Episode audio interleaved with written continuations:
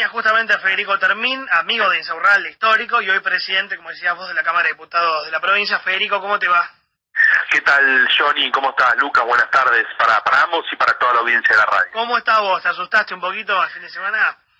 Ya, la verdad que sí, porque en el momento entre que te haces el testeo y, y pasa el tiempo del resultado y con la confirmación de, de, de Martín, y la verdad sobre todo que él nada, digamos, estaba, digamos, muy, muy angustiado porque, porque factor de riesgo, porque él lo, lo expresaba ahí en el, en el audio que ustedes pasaban, no es joda, decía, viste, no es, no es No, una, no. no es una pavada transitar la enfermedad, después, bueno, la tranquilidad del, con, con mi resultado negativo, igual cumpliendo con el aislamiento como, como indica el protocolo. Ahora, ahora te pregunto por Martín, pero contame cómo es. Vos te haces el testeo, ¿cómo es el testeo y cuánto tiempo tarda hasta que te enterás el resultado?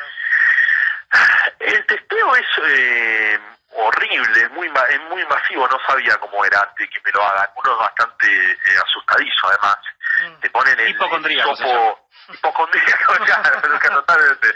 Sí, además viste que no tenés ningún síntoma hasta que te dicen que tenés que hacer el testeo. Empezás que a en el momento transpirar, que claro. empezó a sentir todo mal, no, pero no me sentía bien, sinceramente me sentía bien, más allá obviamente estaba eh, asustado, no, no tengo vergüenza ni, ni No. decirlo, porque la verdad que uno se asusta por, por el momento, por, por, por todo, eh, pero el estudio estuvo al otro día, digamos, esa noche nada, pasó un poquito mal con la duda, viste, uno te podía dormir porque pensás cómo, cómo sigue esto, que fue un poco también lo que le pasó a Martín, el estudio yo me lo hice un día a la tarde y el resultado estuvo al otro día, se habrá estado, sí, un día después, un poquito más. Y esa, ese día estás nervioso, ¿no? Y estás un poco nervioso porque además eh, llamaban mamá a tres minutos diciendo te dieron el testeo. Y no, todavía no, y te tranqui que te aviso, Claro. pero... Y el pero, hisopado bueno, en sí es invasivo, ¿no, Fede? Sí, capaz sale otro que se lo hicieron, dice no es nada y están exagerando, eh, para mí te meten el cosito ese en la nariz y medio que parece que te sale por, Horrible. Es por la nuca, digamos. Sí. Te meten el hisopo en la nariz y duele, ¿no? Es molesto. Sí, sí, sí, pero, pero, pero bueno, nada, había que hacerlo y bueno, afortunadamente me dio negativo y, y lo de Martín, eh, ¿Cómo nada, está recién hablé con él hace un ratito, está bien, está mejor, sigue con fiebre, va a seguir internado por precaución, él tiene problemas respiratorios, problemas renales, eh, él se cuidaba mucho, sinceramente, digo, tenía una, un- una lógica de cuidarse, protección, fue de los primeros que estuvo con, con, con de los que más vi, digamos, con, con cuidados personales. Lo que pasa es que, bueno, hay que entender que, que, que la enfermedad circula, que cada vez lo hace con más potencia, que las medidas que se tomaron en su momento hizo que no llegue el pico antes, pero que no se puede evitar en el tiempo. y Lo me que parece noto, que Federico, es Sí. que la fiebre es constante, porque viernes, sábado, domingo, lunes y no se le va la fiebre, ¿no? No, y lo que decían eh, los médicos es que de mínima es una semana de fiebre, ¿no? Esto es lo que me contaba Martín recién, que, que le decían los, los profesionales. Eh, con altibajos, el paracetamol le hace bajar más fiebre, por la noche le sube la fiebre y la, y la pasa mal, eh, y mucho dolor, mucho cansancio, mucho, mucho cansancio físico, mucho dolor corporal, eh, y me parece que nada, es, importante hacer todo lo posible para tratar de evitar al máximo los contagios en este momento, donde parece que todo, digamos, se complica. ¿Hay una idea de cuándo se le puede dar el alta o no? Hay que ser eh, paciente, ¿no? Me imagino. No, en su caso lo que plantean es que porque es paciente de riesgo hay que tener mayor cuidado de que se estabilice la fiebre, de que no pueda haber una complejidad en términos respiratorios, entonces preferían los profesionales que esté internado antes de que pueda estar en, en, en su casa. Tu mujer no se va a hacer hisopado, ¿no? Correcto, no hace falta, porque vos no tenés. No, no hace falta porque al darme negativo no, no lo tiene que hacer, igual nada, estamos eh, cuidando y también está cumpliendo con, con el aislamiento en forma preventiva. Eh, Alegretti, ¿no? Contame quién es Alejandro Alegretti, eh, ¿dio positivo? Sí, Alejandro es funcionario del gobierno de la provincia, es el vicepresidente de la Fundación VAPRO, trabaja junto con el secretario general eh, Federico Tea y estuvo en Lomas una reunión que vino Fede Tea, que es el secretario general de la gobernación, Mm. que vino en nombre de la provincia a una reunión que hicimos el miércoles con el Comité Operativo de Emergencia para analizar la situación de los barrios de Loma de Zamora, de la cual participó Martín y su gabinete, y necesitábamos hacer una coordinación con la provincia y Fede vino con, con esa tarea, Mm. Fede le dio negativo también el, el hisopado y Alegretti que estuvo en la reunión eh, Le dio positivo. le dio positivo. A, a Eh, Igual está bien, hablé, hablé hoy, hablé hoy con Alegretti, por ejemplo, en su caso está, está bien, digamos, está en, en buen estado de salud afortunadamente. ¿Y te tenés que volver a hacer, Federico, eh, otro hisopado más ahora? ¿O ya es definitivo este que es negativo?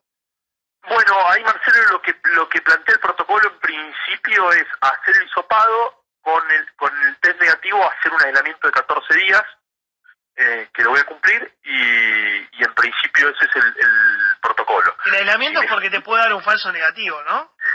Que sí, porque como se, can- se califica como contacto estrecho, yo el miércoles estuve un, un tiempo importante con Martín, porque estuve en esa reunión, después estuve también reunido con él, eh, en forma preventiva, había que hacer el testeo primero como para poder identificar rápidamente si era positivo o no. Al ser negativo, lo que pide en el protocolo igual son los 14 días de, de aislamiento eh, para garantizar de, por las dudas, no, no contagiar a nadie. Igual afortunadamente estoy perfecto, decir, no, no me siento bárbaro. Pero está bien hacerlo por la duda. Me imagino que Obvio. Jessica Sirio lo mismo, ¿no? Le dio negativo, pero por las dudas va a tener que no, hacerlo. no es que por la duda, es porque te agarra justo donde te entró el virus, pero no se manifestó todavía. El periodo ventana se llama. Claro, ese periodo Claro. donde te queda en el medio, donde hay eh, como una duda, y para sacarte esa duda, claro, por Claro. eso conviene. ¿Es así, Fede? Totalmente, totalmente, así que nada, hay que, que cumplir y me parece que es importante también, digo, a- aprovechar para, para enviar un mensaje de esperanza para la población en general. Yo entiendo la angustia, entiendo la tristeza de, tantos días de, de, bueno, de no poder hacer la vida normal, pero me parece lo que estamos viviendo es una pesadilla a nivel mundial. Yo creo que a veces abrumados en la cotidianeidad, los quilombos de cada uno, no nos damos cuenta la pesadilla que nos toca vivir a todos como testigos de una época eh, y de lo que sucede a nivel mundial. Y me parece que en nuestro país la cuarentena se tomó para evitar una tragedia, no fue empujada por la tragedia como pasó en otros lados.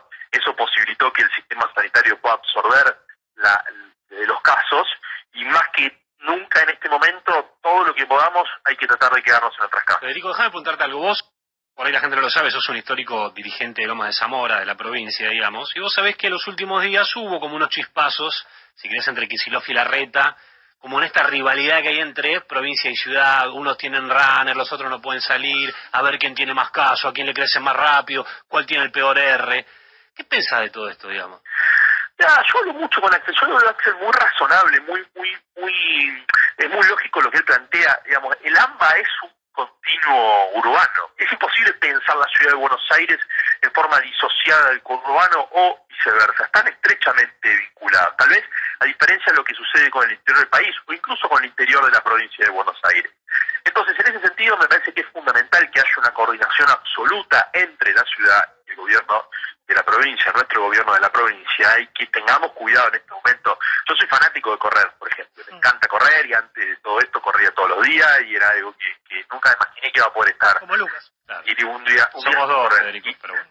bueno, y la verdad es que este es un momento que lo que lo que hay que hacer es cuidar a todos, cuidarnos, cuidar a la población. Entonces, me parece que, digo, tratar de quedar a veces como más a buena onda, más que más que nosotros, o más que tipo como Axel, que es economista y que tiene en la cabeza el modelo productivo, que querría que los comercios, las empresas puedan abrir, la provincia potenciar y demás. Pero lo que nosotros estamos planteando es que tenemos que evitar un colapso sanitario, pará, que lo me venimos quedé pensando en lo que dijiste. Lo de la buena onda, ¿Vos ¿no? decís que la reta lo hace de buena onda para que la gente lo quiera o porque realmente olfatea que la gente está podrida de la cuarentena? No, yo no lo, lo quiero decir sin personalizar. Yo estoy convencido que la gente está podrida de la cuarentena y, no vivo en un termo, vivo en Loma de Zamora, hablo con los vecinos todo el tiempo y todos estamos podridos de la cuarentena y no aguantamos más esto y extrañamos nuestra normalidad, de ir a correr, jugar a la pelota, comer con amigos, todo. Lo que hay que entender es lo que nos toca vivir. Es una pesadilla en la, en la cual, digamos, no es que nos despertamos y cambió. Es una pesadilla, todos los días nos vamos a dormir, nos despertamos y seguimos inmersos en la misma pesadilla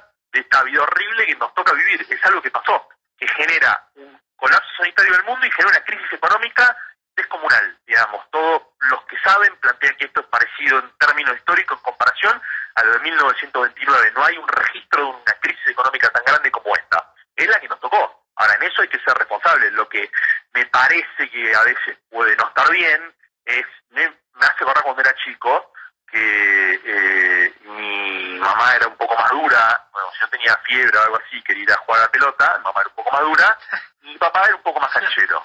eh, no puedo decir. Entonces, claro, a mí en ese momento me caía mejor mi papá, que me dejaba ir a jugar a la pelota cuando tenía fiebre. ¿Estaba bien? No estaba bien. Entonces digo, me parece que hay que apelar a la responsabilidad y entender que la ciudad y el conurbano están ¿Tu absolutamente papá se llamaba. Horacio Fede? No, de casualidad. Pa- papá era pelado y la mamá tenía ojos claros, bien.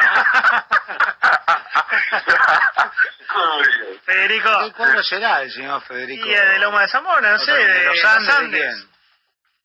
¿Cómo, perdón? ¿De qué cuadro sos? De Banfield, de Banfield, Ah, claro, claro. ¿Qué pasa con lo de Loma de Zamora que en vez de ser de los Andes son de Banfield? No, hincha, va- hay muchos hinchas en Loma Sí, de Zamora sí, de los sí. Andes, no me quiero tirar en contra de un sector importante. Y no que son votos, no que son votos, como, ta- como, ta- como también de Temperley, como también de Temperley, pero eh, somos malos de Banfield. ¿Pero qué cubriste? Todo, te- te- Cubrió todo. Cubriste todo, Sí, par, impar, ¿no? Rojo, Bueno, color, escuchá, todo. pará, Está generando dejame hacer consensos. Dejame hacer un poquito de papá bueno también, eh, Marcelo. un poquito. Si no nos toca siempre hacer de malo. ¿eh? Gracias, Federico. Un abrazo grande, gracias. Adiós, chao, chao. Federico Otermín, el presidente de la Cámara de Diputados de la Provincia de Buenos Aires, que se tuvo